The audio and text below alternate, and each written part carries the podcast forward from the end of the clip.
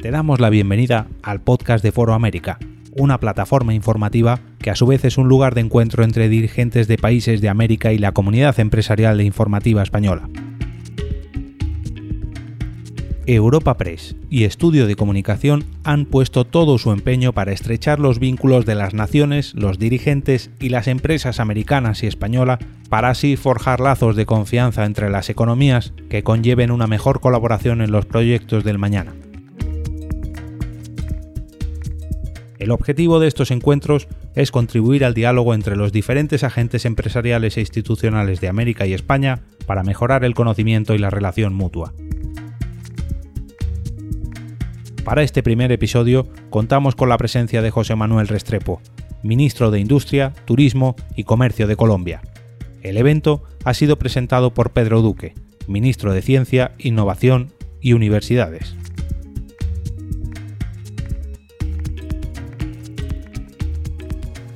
Buenos días a todos. Bueno, secretaria general, soy malísimo para esto de acordarme de presidentes de multitudes de empresas y amigos y gente interesada y sobre todo amigos colombianos, a todos desde el gobierno, bienvenidos a España, los que hayáis venido ahora. Es un auténtico placer estar aquí presentando al ministro de Comercio, Industria y Turismo de Colombia, José Manuel Restrepo, y agradezco a Europa Press y a este Foro América la oportunidad de hacerlo.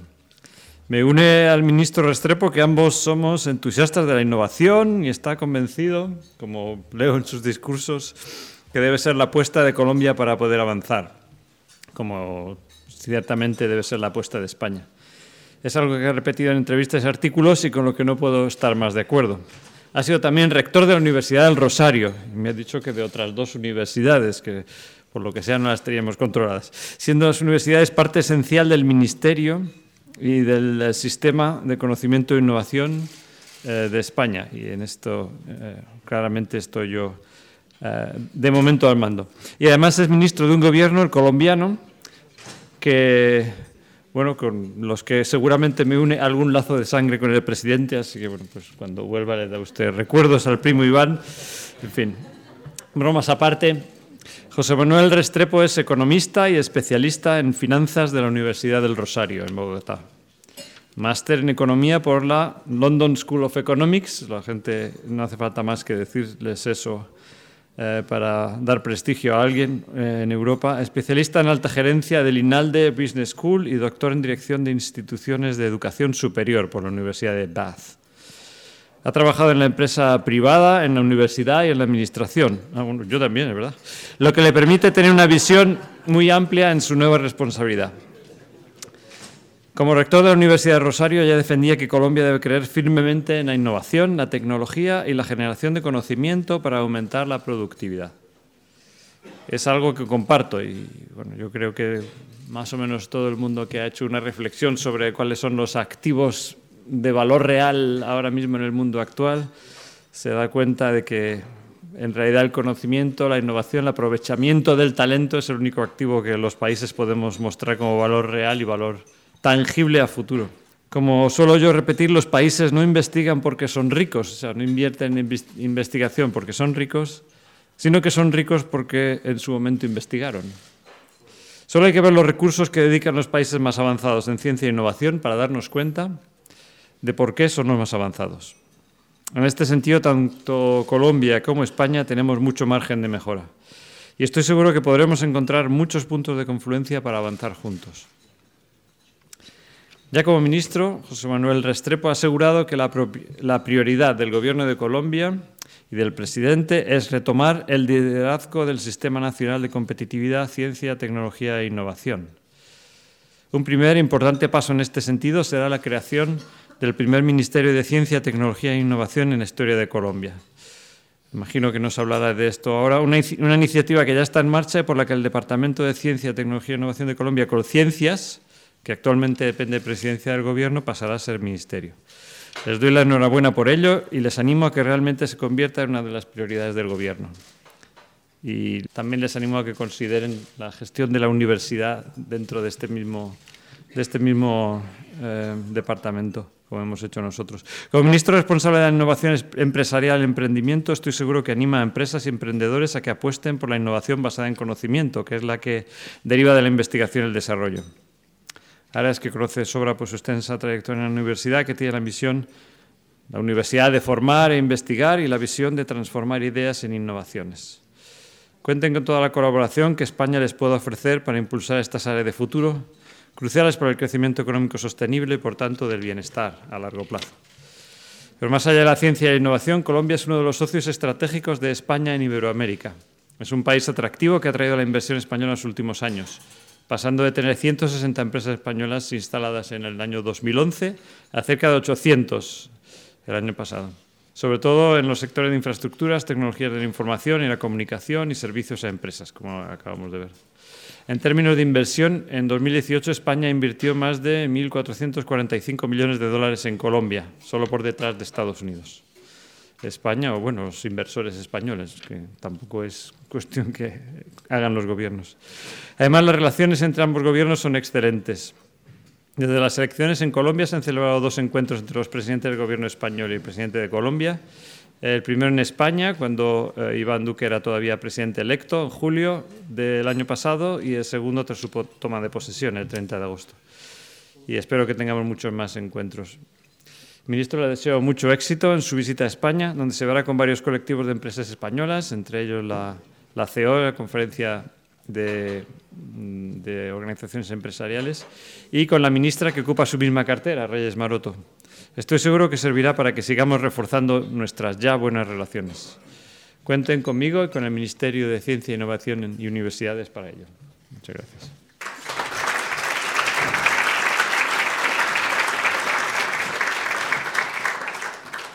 Bueno, voy a hablar desde este escenario por una razón. Quienes nos están viendo allá, nos están viendo a través de la columna. Y a, y a mí me gusta hablar de frente a cada uno de los aquí presentes. Así que me complace mucho estar en este escenario. Yo quiero especialmente saludar a la secretaria general de Iberoamérica, nuestra buena amiga Rebeca Genspan, también a la distinguida embajadora, ex ministra de Estado, Carolina Barco. Muchas gracias también por todo el apoyo y respaldo en esta visita. Saludo muy especialmente al ministro de Ciencia, Tecnología e Innovación y muchas más cosas seguramente, don Pedro Duque. Saludo también a todos los que han permitido que esto sea posible, especialmente a Europa Press, Foro América, Daniel García, a Indra, en cabeza de María Claudia García, pero muy especialmente a don Fernando Abril, también muchas gracias por este, esta invitación a Estudio de Comunicación don Benito Bercebero, también un saludo muy, muy especial a usted. Y a todos y cada uno de los aquí presentes. Me han pedido que me demore corto, que me demore 20 minutos. Voy a intentar hacerlo en 25 minutos.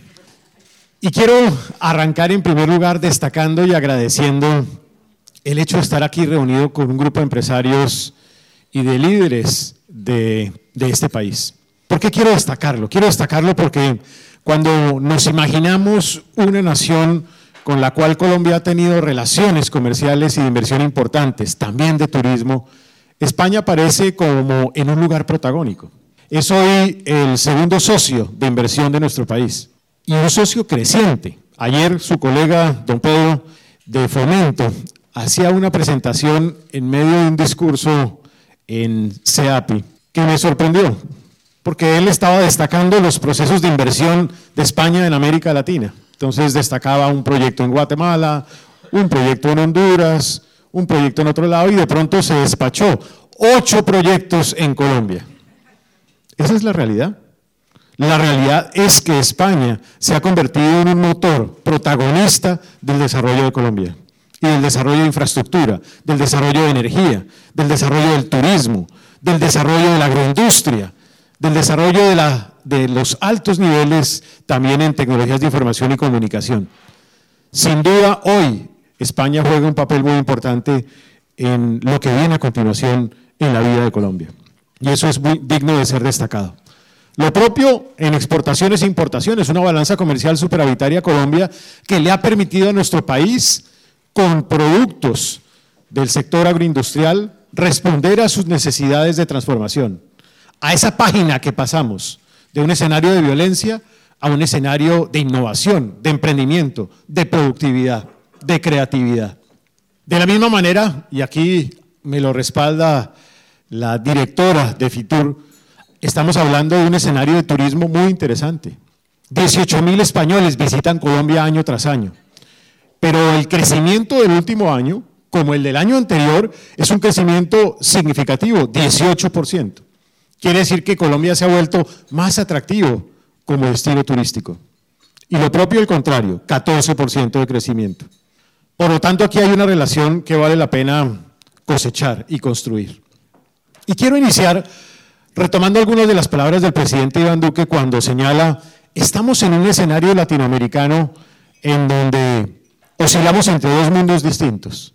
El mundo de ese que llamamos de la demagogia, en donde tristemente en América Latina hay modelos que intentan poner en entredicho al sector empresarial, que señalan que el sector empresarial es el sector de los ricos por oposición al de los pobres, que acuden al populismo fiscal y económico, que destruyen las libertades de las personas.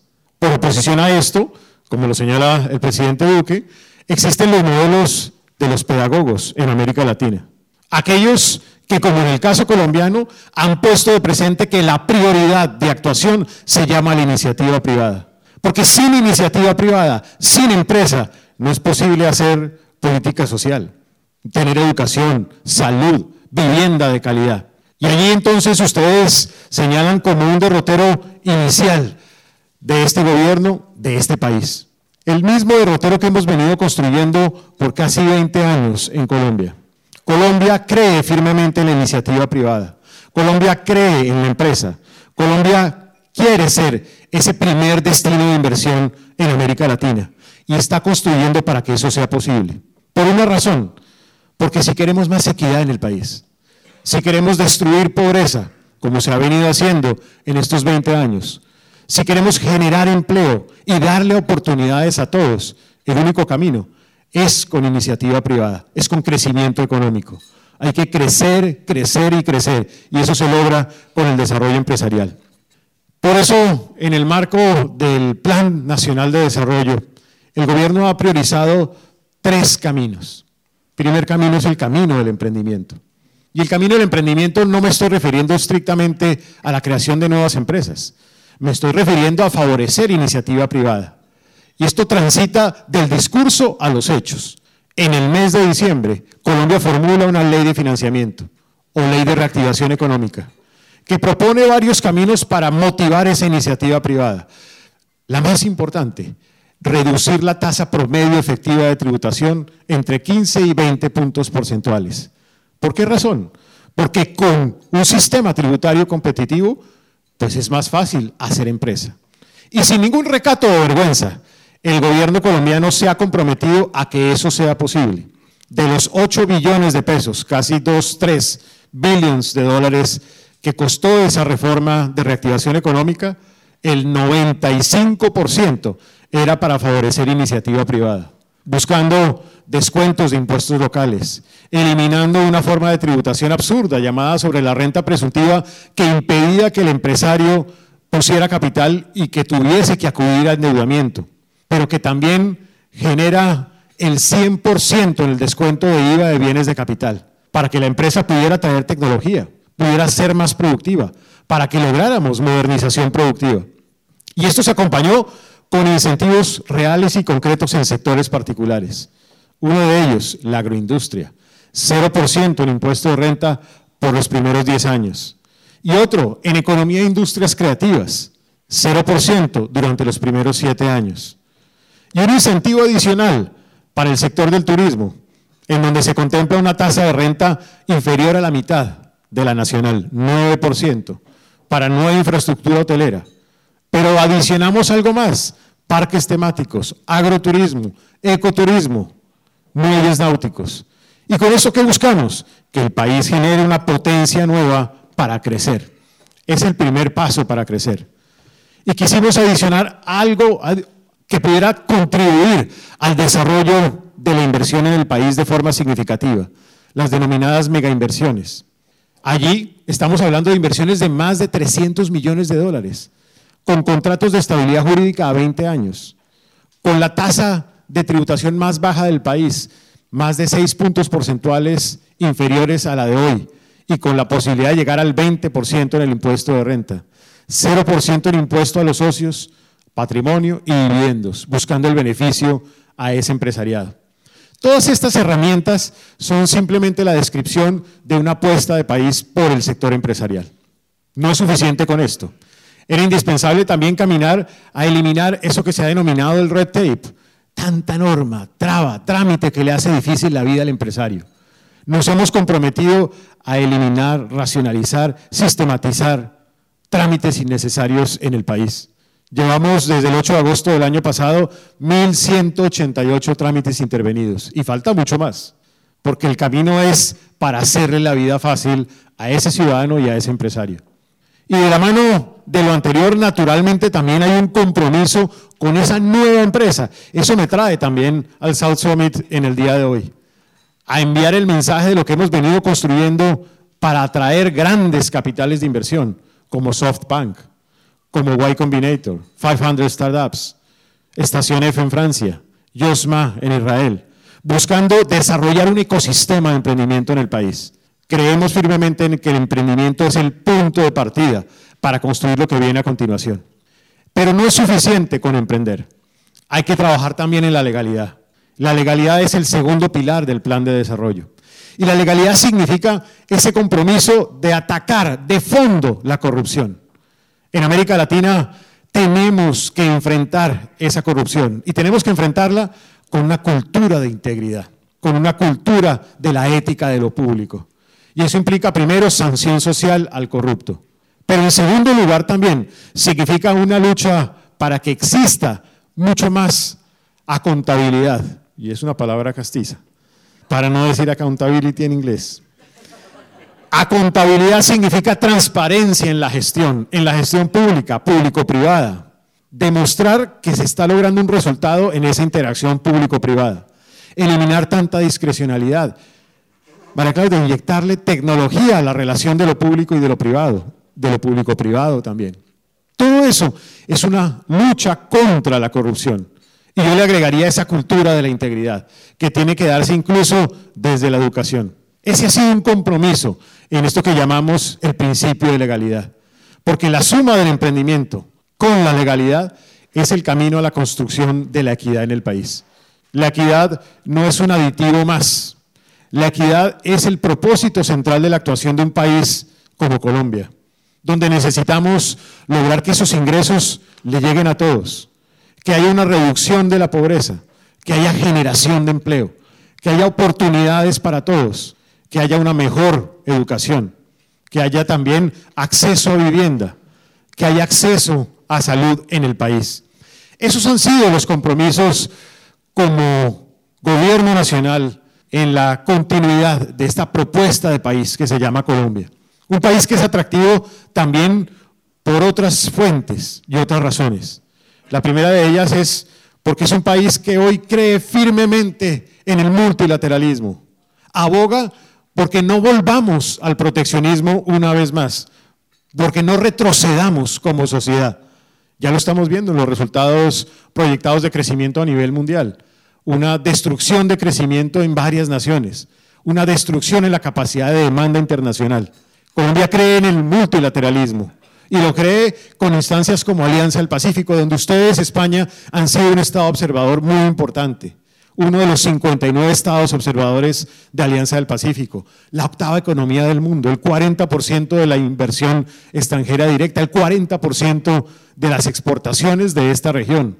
Un escenario que no es solamente desgrabación arancelaria, sino que ha avanzado a lograr integración económica y que esperamos siga en ese mismo camino.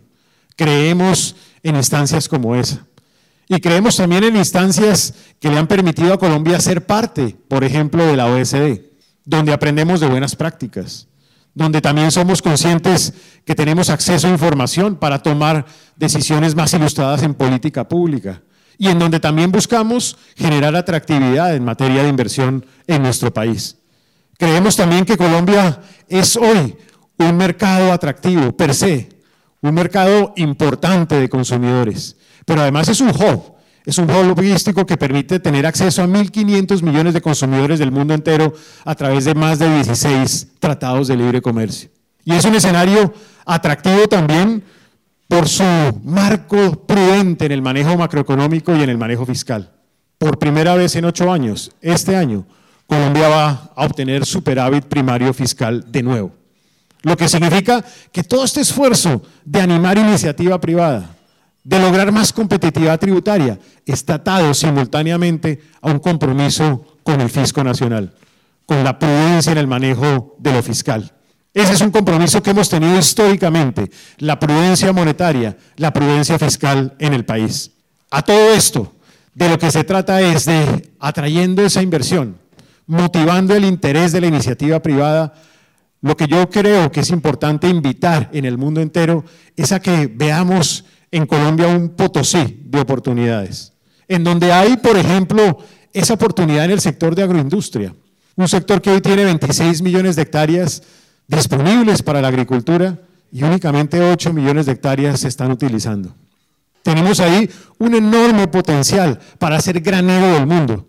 ¿Qué más importante va a ser de aquí en adelante que el tener acceso a alimentos? Y aquí hay una gran oportunidad de hacerlo en el sector de la agroindustria. Por eso ayer me complacía mucho, Guantier, en el CEO de tener la presencia de Nice Fruit, una compañía que está interesada en llegar a distintas regiones de Colombia para hacer desarrollos en agroindustria. Lo mismo en el sector de infraestructura, un sector que tiene hoy enorme interés para el desarrollo portuario, aeroportuario, de red fluvial, el desarrollo vial también, en donde hay ya una participación muy importante de empresas españolas y en donde queremos seguir teniendo a ese mismo acceso y adicional. Entre otras, además, porque Colombia es hoy a nivel internacional uno de los tres países que mejor figura o califica en esto que denominamos las APPs, las alianzas público-privadas. Pero también por el interés de hacer este desarrollo de infraestructura, que es el camino para ser, entre otras, más competitivo. Uno de los caminos para ser más competitivo. También las necesidades en el sector energético. Colombia, estoy consciente que el mundo necesita dar un salto adelante y la matriz energética de Colombia se va a transformar.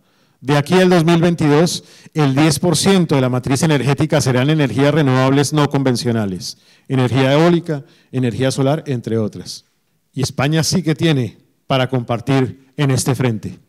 40 megawatts recibimos.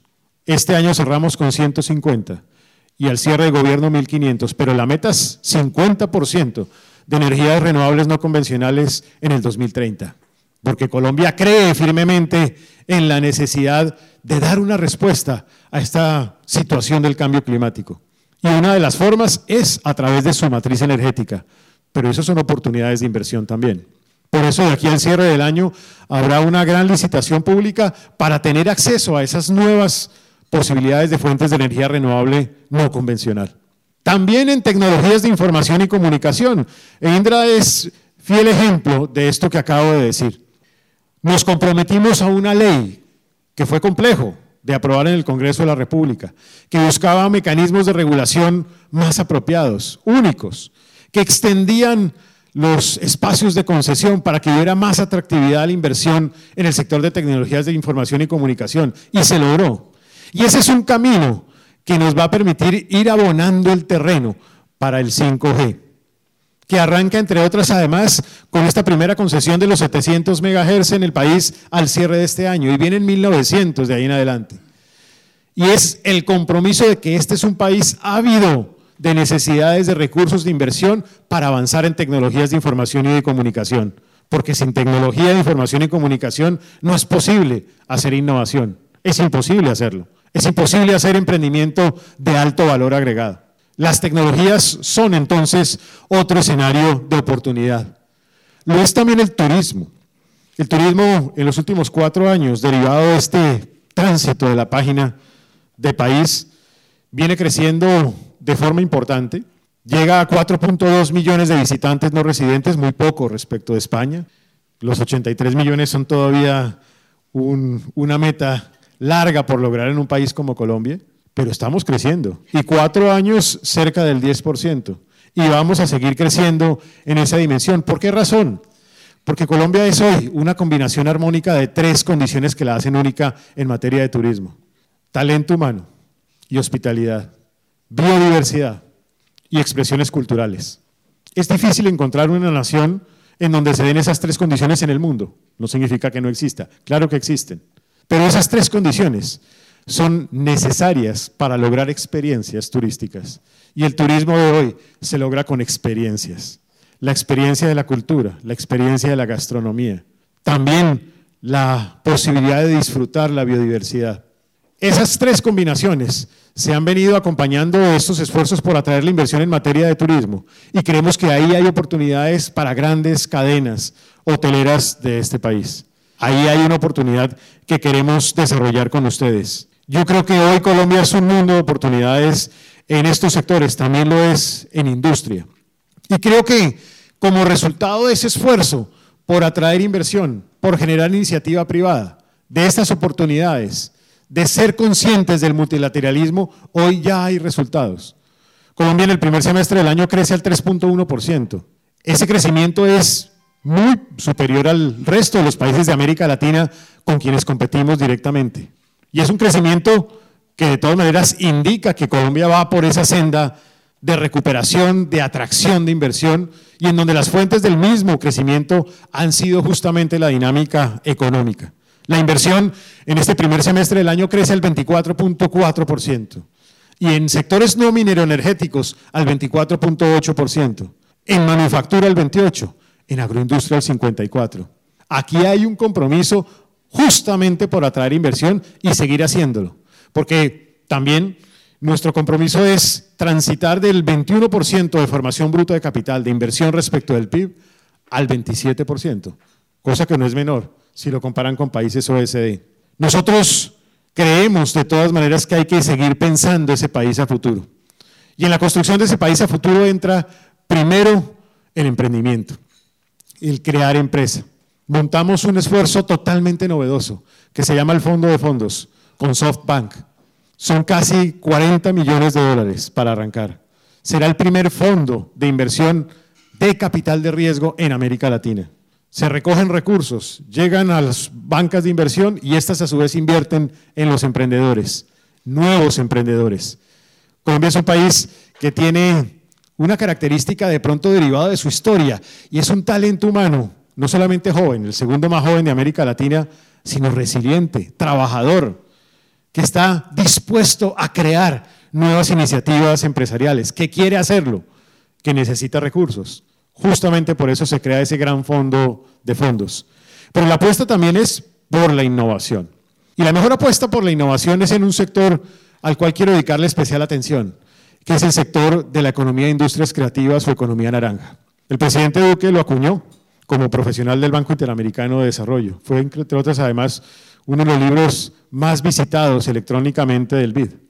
¿Qué es la economía de industrias creativas? Son esos sectores que tradicionalmente estaban en la cultura, que se relacionaban con el talento humano, pero que hoy dan más valor agregado como resultado de la creatividad y de la innovación.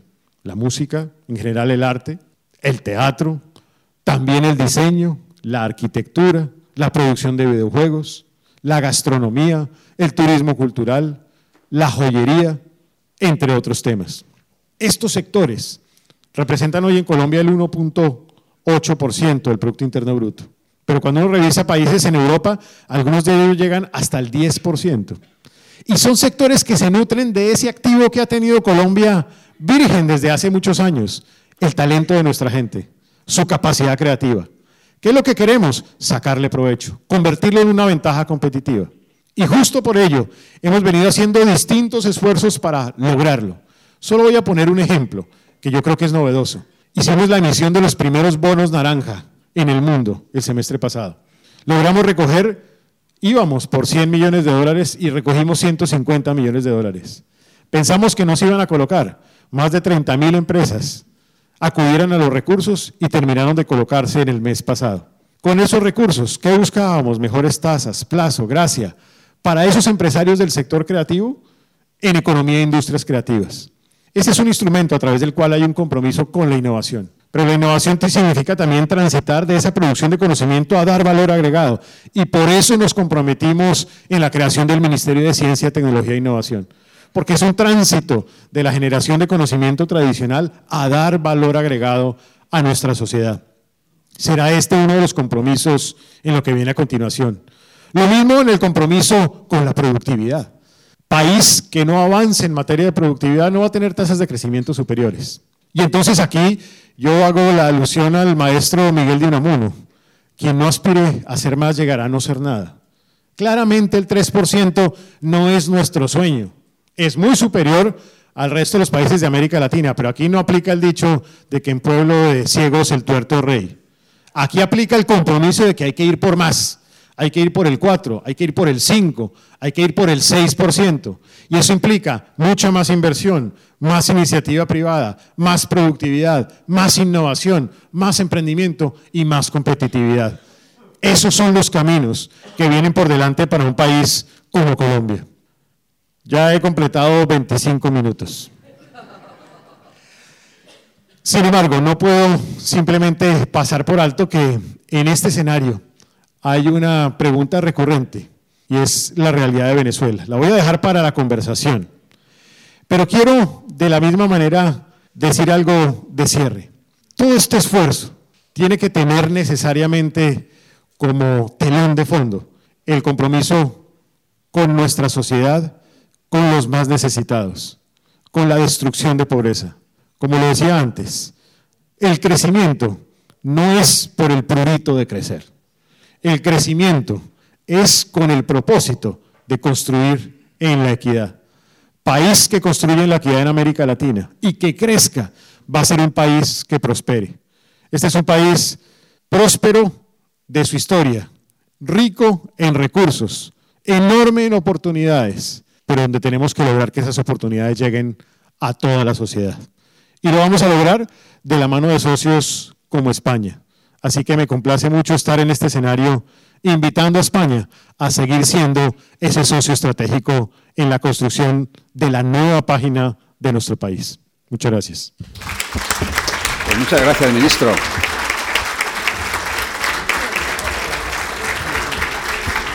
Muchas gracias, ministro. Tenemos 25 minutos, no quiero pasarme porque hay mucha agenda y quiero tocar muchos de los temas que, nos ha contado en su intervención. Quiero que hablemos un poquito de, industria, de turismo, de cómo está la situación económica en Colombia y obviamente no se le escapa a usted que tenía previsto preguntarle por Venezuela y también por el proceso de paz en el que está Colombia, que es un proceso lleno de oportunidades y también de algunos riesgos. Y seguro que tampoco le sorprende que finalicemos la conversación con el único tema, no sé si de fricción, pero sí de polémica entre España y, y Colombia, que es el caso del, San José, del galeón San José.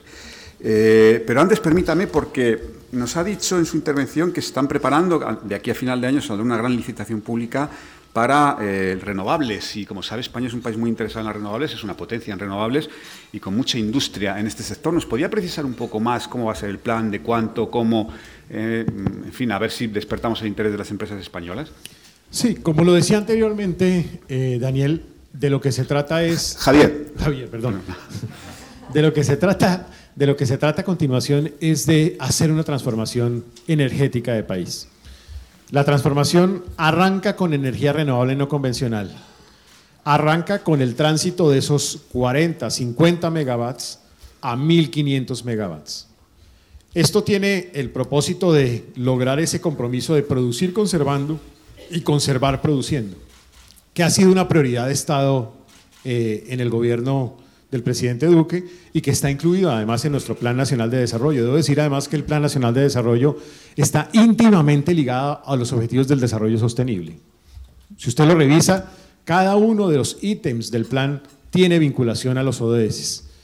En ese marco, el tránsito va a implicar una licitación pública para tener acceso a esos en principio 1.500 megawatts. Naturalmente ahí hay una oferta pública que esperaríamos sea como la plataforma a partir de la cual podamos en el 2030 llegar a que el 50% de la energía de nuestro país sea una energía renovable no convencional.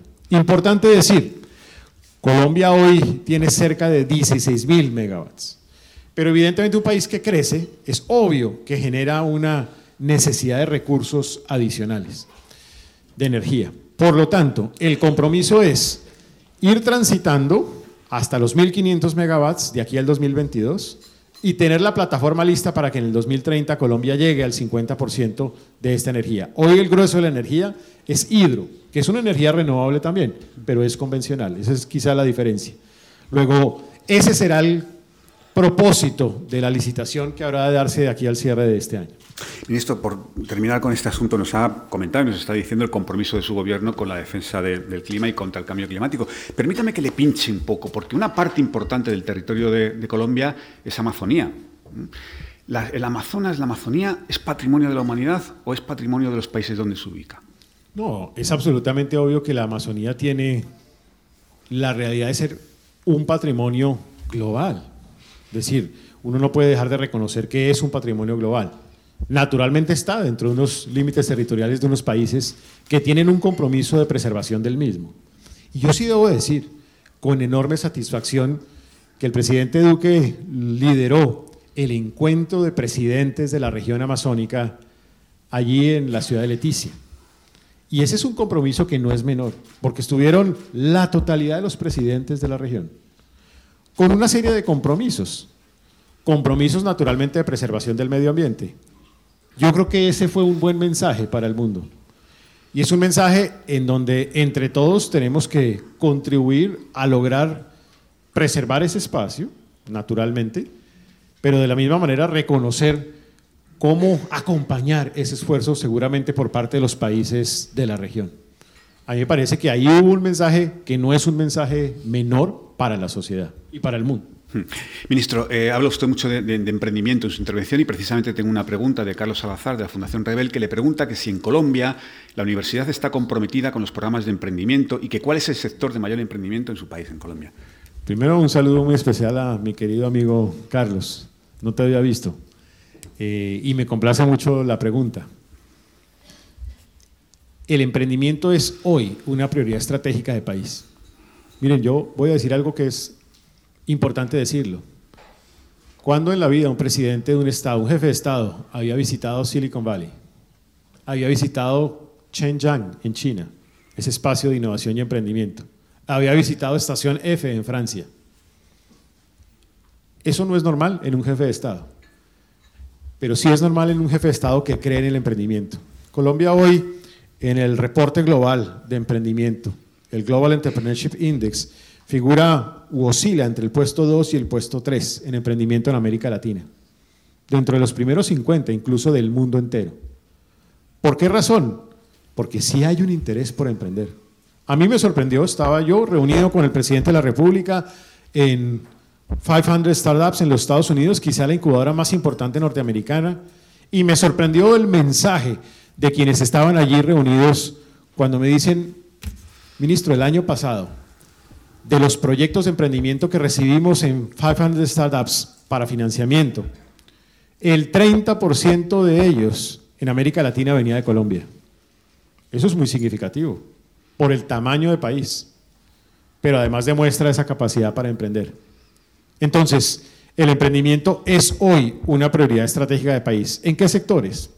Arranco por las industrias creativas. Lo dije antes, la ley de financiamiento contempló 0% de impuesto de renta para esos sectores por los primeros siete años. Lo mismo en emprendimientos de agroindustria, 0% durante 10 años. Ahí hay una gran oportunidad de hacer y desarrollar emprendimiento con apoyo directo en materia tributaria. Pero también hay oportunidades en economía digital. Y ha habido un esfuerzo por parte del Ministerio de las TIC para hacer desarrollos de emprendimiento en economía digital. ¿Con quién hemos venido haciendo este esfuerzo? Logrando un ecosistema del emprendimiento, en donde participe no solamente el sector empresarial o el sector público, sino también participe la academia. Es una linda combinación de lo público, lo privado y la academia para lograr hacer el desarrollo de esos nuevos emprendimientos, con recursos, con una política pública inteligente porque no es lo mismo el emprendimiento de sostenibilidad del emprendimiento de alto valor agregado, ni puedo hacer política pública igual para el uno que para el otro. Allí están participando varias universidades y le voy a decir algo. Cuando fuimos a Estación F en Francia, llegamos a la conclusión de que un camino para lograrlo era el camino de crear ecosistemas de emprendimiento. Trajimos el modelo de Estación F de Francia a Colombia y estamos ya montando lo que llamamos Se Emprende, que son modelos de emprendimiento a lo largo de las distintas regiones de Colombia. Ecosistemas, sitios físicos donde se encuentran los emprendedores con el proveedor de tecnología, con el financiador. Y está funcionando ese modelo. Y va a seguirse desarrollando hasta 24 sedes de Se Emprende en el país. Y ya el sector empresarial se vinculó, entre otras una compañía española. Telefónica Movistar montó o está montando un escenario de emprendimiento basado en temas de inteligencia artificial e Internet de las Cosas. Lo mismo se vinculó a Accenture con otro programa también relacionado con Internet de las Cosas en Medellín. Y esto se ha venido acompañando, para terminar, con la idea de la creación del Centro de Cuarta Revolución Industrial. Las economías que no se vinculen al tema de Cuarta Revolución Industrial van a tener dificultades hacia adelante. Nosotros cuando fuimos al Foro Económico Mundial, nos reunimos con Klaus Schwab y le dimos vida al quinto centro de cuarta revolución industrial del mundo, el primero para un país hispanoparlante. Ya existían en China, Estados Unidos, en Japón y en India. Quinto es en Colombia, en Medellín. ¿Qué busca trabajar? ¿Qué temas? Internet de las cosas, inteligencia artificial y blockchain. Esos tres temas lo que buscamos con ellos es simplemente poner al día la política pública. Es increíble, pero la política pública en esos temas va por las escaleras, las empresas van por el ascensor. Tenemos que lograr equilibrar esa diferencia entre lo uno y lo otro. Ahí hay espacios para hacer emprendimiento bien importantes.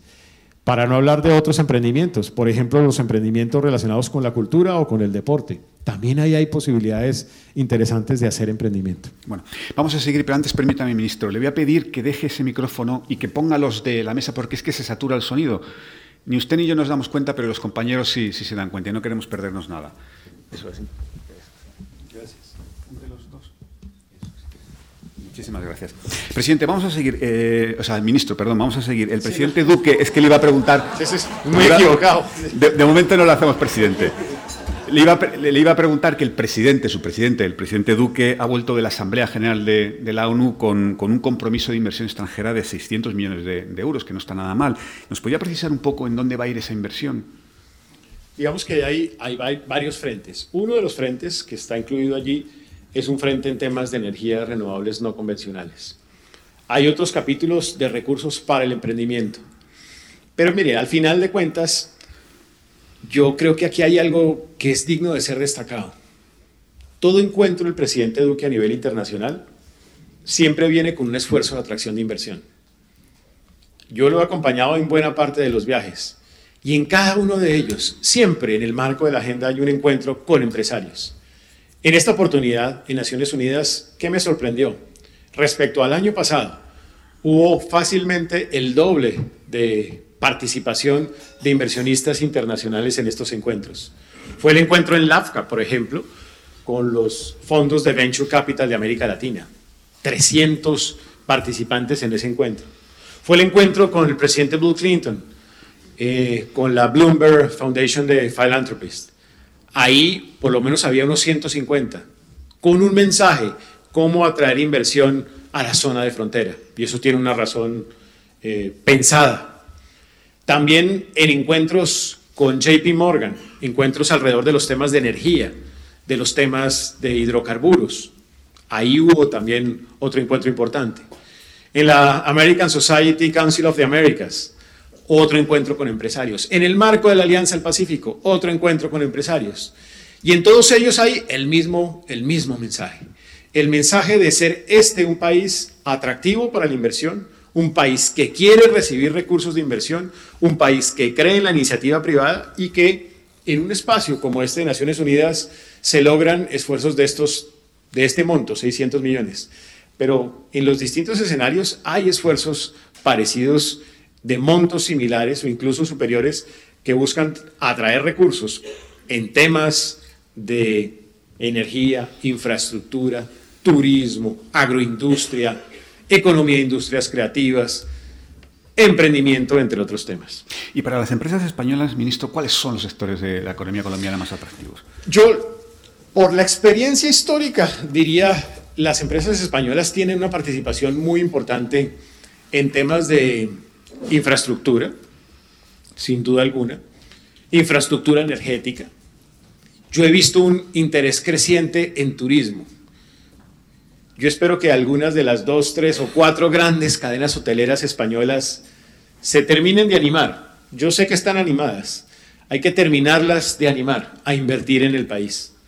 A invertir en distintas regiones de Colombia, entre otras además, porque Colombia tiene destinos turísticos totalmente novedosos por descubrir. Luego ese es un sector importante. He visto con complacencia esas propuestas en temas de agroindustria, por ejemplo, relacionado con la producción hortifrutícola colombiana. Y yo creería que aquí hay una linda oportunidad de construir cadenas globales de valor en sectores industriales. Yo he visto el avance de la industria de producción de, eh, llamémosla, de, la industria del movimiento, aviones, satélites, eh, automóviles. Colombia podría ser un gran proveedor en cadena global de valor de partes, partes de avión, partes de automóviles, partes en general de esa industria del movimiento. ¿Por qué lo digo? Porque lo estamos haciendo con otros países en América Latina y en los Estados Unidos. Creo que ahí hay una linda oportunidad para construir, también con Francia. Y es una oportunidad para empezar a desarrollar esta industria. Y creo también que podría haber un interés en algunas empresas españolas de inversión en industria de materiales de construcción. Creo que hay otra oportunidad para lograrlo. Lo hemos visto con algunas empresas americanas que han encontrado en Colombia la oportunidad de exportar de Colombia a Estados Unidos lo que antes exportaban de China a Estados Unidos, pero que hoy viene con sobrearancel. De Colombia no, aprovechando el Tratado de Libre Comercio con los Estados Unidos esa es otra oportunidad, digamos, interesante para desarrollar.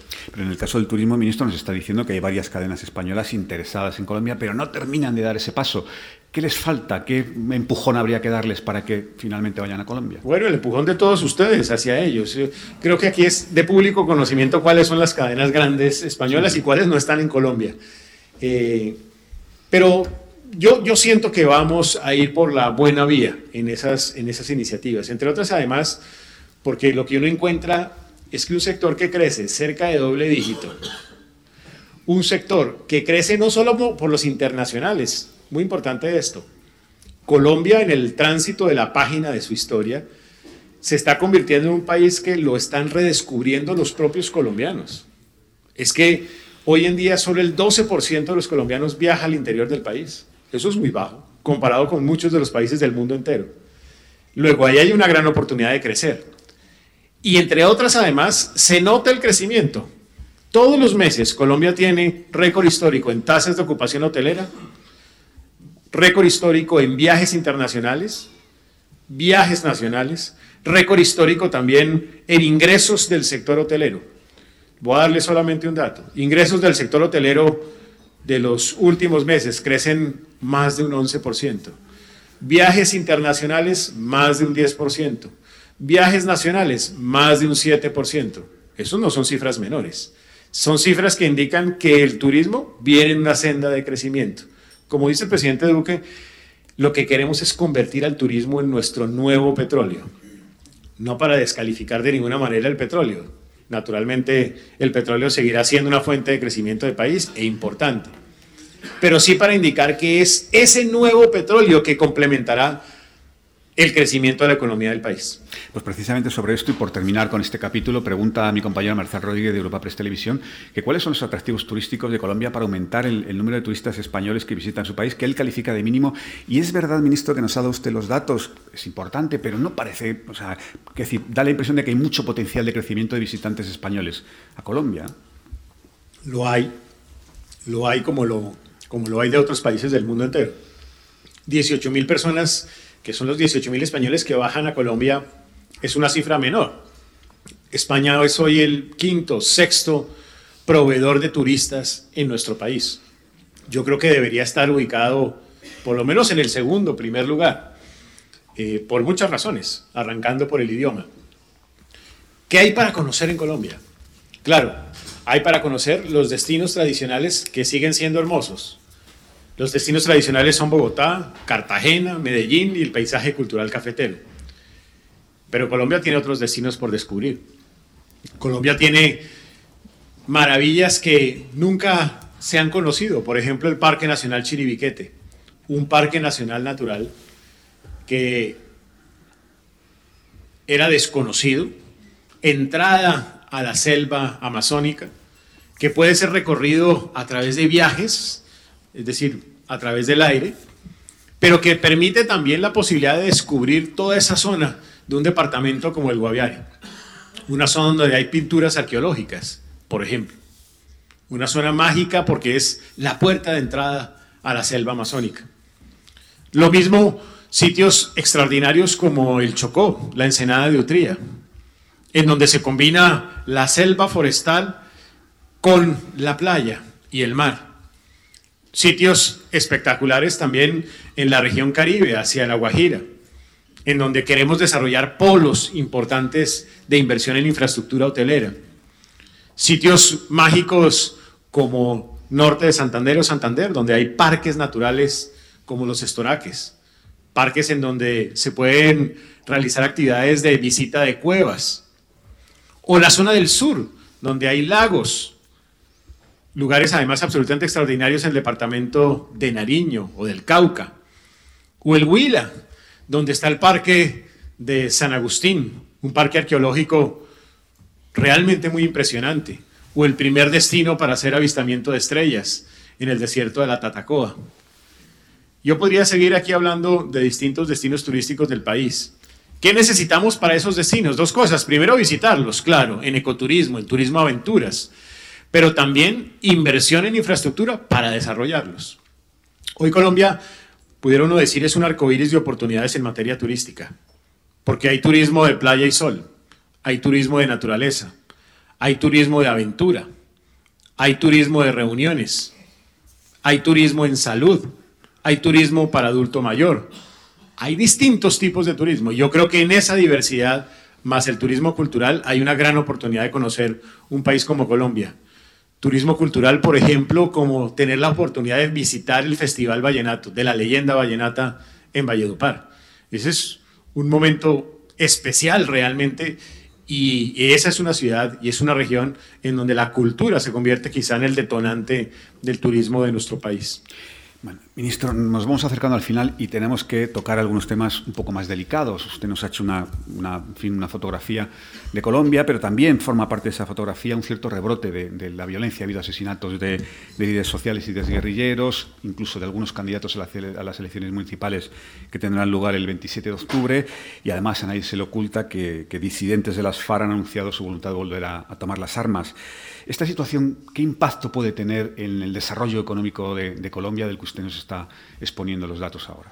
Yo creo que hay que ver cada cosa en su justa dimensión y proporción. Lo que sucedió con aquel video por parte de algunos exmiembros de las FARC, yo creo que lo único que representa es un grupo de personas que no ahora, sino que desde casi antes incluso de la firma de los acuerdos de paz y con posterioridad a ellos ya estaban metidos en el delito y quisieron seguir estando en el delito del narcotráfico. Eh, delitos por los cuales tienen que ser perseguidos y la justicia tiene que actuar con todo el peso que sea necesario. Yo personalmente creo que es mucho más diciente el mensaje de gobierno, en primer lugar, el mensaje de que aquí hay un compromiso activo con el cumplimiento de los acuerdos y un compromiso de garantizar esa paz con legalidad, que se demuestra en hechos. Y lo voy a decir desde la perspectiva económica porque es en donde yo he participado directamente en la implementación de los acuerdos de paz. Nosotros hemos logrado transitar desde el inicio de gobierno de dos proyectos productivos colectivos con excombatientes de las FARC a más de 29 proyectos colectivos empresariales con esos combatientes de las FARC. De cero proyectos individuales para los excombatientes empresariales a más de 290 proyectos implementados ya con excombatientes de las FARC. De darle la importancia a esas planes de desarrollo con enfoque territorial, que creo que es un instrumento que se contemplaba en el acuerdo y que es importante para demostración de que hay cumplimiento de los acuerdos. El gobierno está comprometido con la firme intención de garantizar a través de lo anterior ese propósito de los acuerdos de una paz con legalidad. Simultáneamente con eso, y no es menor, me parece que es muy importante destacar, así como se está logrando el cumplimiento de esos acuerdos, la garantía también de que a quienes estén metidos en la violencia, a quienes sigan metidos en el narcotráfico, pues habrá todo el peso de la ley. Nadie dijo que la construcción de un proceso de paz iba a ser un proceso fácil. No ha sido fácil para ninguna nación en el mundo entero. Pero aquí sí hay un compromiso importante de parte del gobierno nacional. Y no es menor también el mensaje de Rodrigo Londoño, presidente hoy del partido político de lo que antiguamente eran las FARC, en donde señala también el compromiso de más del 90% de esos excombatientes por cumplir con los acuerdos, por cumplir con la palabra. Esos son los dos mensajes más importantes, lo que significa que hay la garantía de que esto sigue su curso y sigue su marcha el tránsito de esa página de la historia del país. Permíteme una precisión por cerrar este capítulo. Eh, usted eh, es experto en los temas económicos relacionados con el acuerdo de paz. El anterior gobierno, el del, señor Santos, cifró en 34.000 millones de euros durante 15 años el coste de la aplicación de los acuerdos de paz. No sé si su gobierno tiene nuevos cálculos o lo ha reformulado. No, yo creo que los cálculos son en parte de lo que se venía anteriormente, pero aquí lo importante no es el cálculo, sino la implementación de esos cálculos. Y la implementación es lo que se ha venido dando. La implementación a través de una política social activa que ha puesto, por ejemplo, récord histórico en el presupuesto de educación en el país. Récord histórico también en el presupuesto de salud en el país. Que ha dispuesto recursos para acceso a vivienda. Pero más importante que eso, Javier, que ha puesto en implementación los planes de desarrollo con enfoque territorial denominados PEDET. Aquí la alta consejería para el proceso de estabilización, en cabeza de Emilio Archila, quien creo que tú entrevistaste anteriormente, ha tenido el firme compromiso y la convicción de que es, es quizá el camino más importante para lograr el cometido de la implementación de los acuerdos. Para mí, más que dedicarse a hacer el cálculo de lo que cuesta, lo importante es implementar esos acuerdos y demostrar a través de la respuesta en política social que se está cumpliendo con los mismos.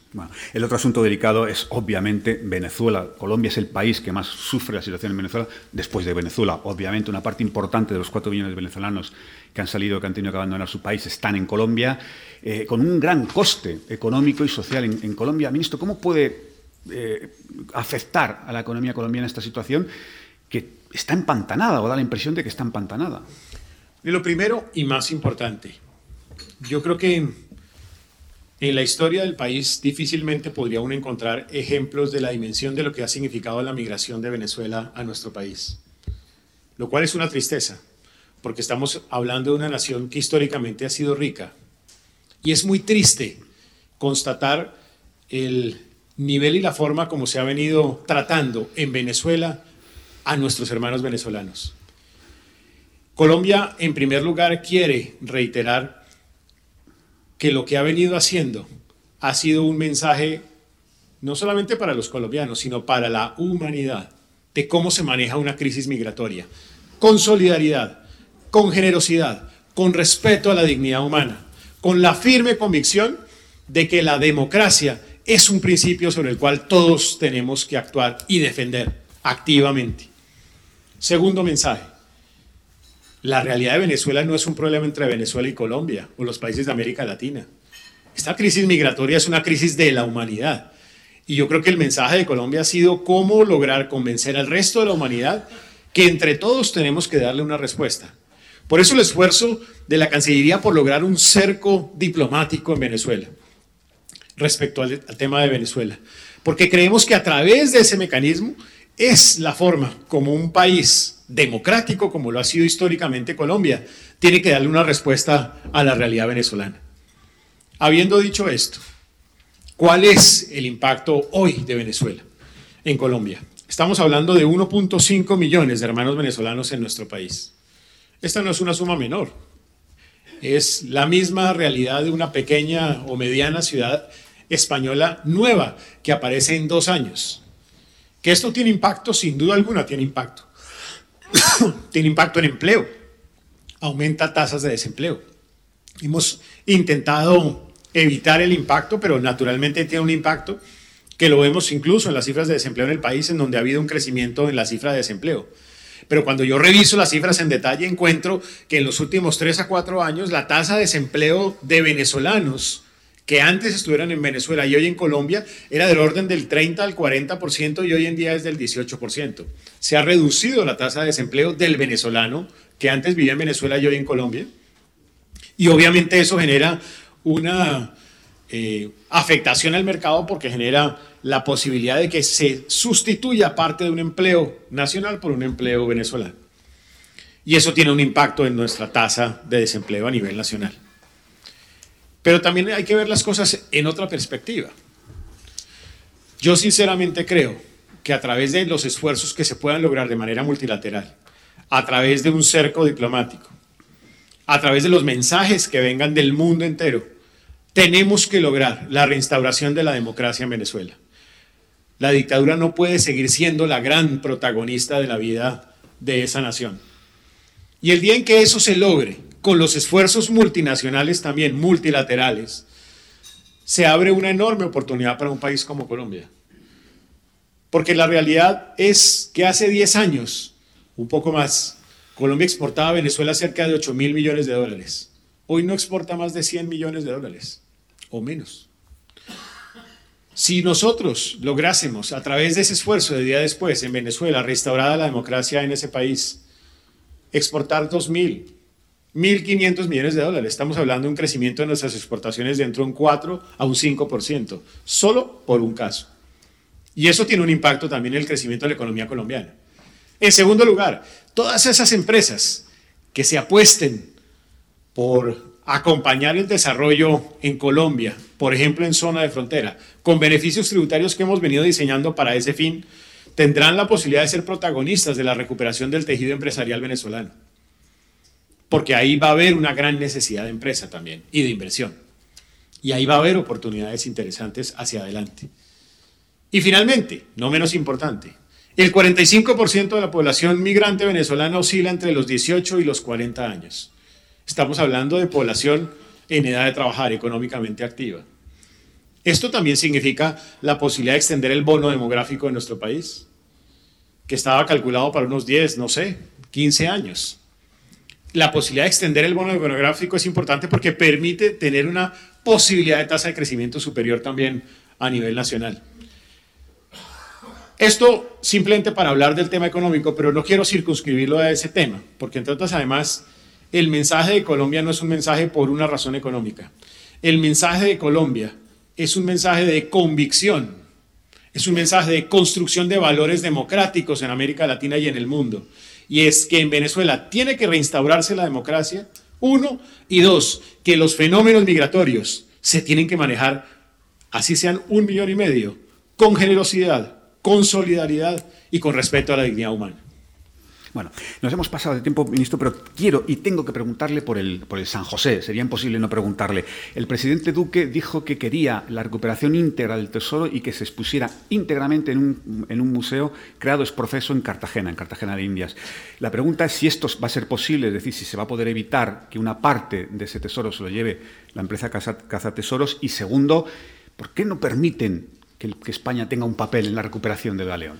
La ventaja de ser ministro es que uno responde como ministro y no como presidente, eh, ni como ministro de otra cartera. Yo, yo creo que este es un tema en donde, en mi opinión, preferiría que fueran los actores responsables del mismo, en cabeza de la vicepresidenta de la República y la ministra de Cultura, quienes hagan los planteamientos del caso. ¿Qué le puedo decir yo solamente? Yo estuve presente en la reunión de jefes de Estado, que entre otras además fue muy importante, la presencia del presidente Sánchez del presidente del gobierno español en, en Colombia. Y ahí hubo una aproximación sobre este asunto y hubo una serie de compromisos de trabajo a partir de esa conversación. Yo he visto con juicio el trabajo que ha venido haciendo la vicepresidenta de la República con la ministra de Cultura alrededor de la materia y podríamos más bien, Javier, organizar un encuentro tuyo con la vicepresidente para hablar en detalle del mismo. Pues sería un placer. Ministro, no sé si le gustan los toros, pero me acaba de pegar un muletazo de los de época. ¿eh? Bueno, ministro, ha sido un placer y un honor tenerle con nosotros. Muchísimas gracias y muchísimas gracias a todos.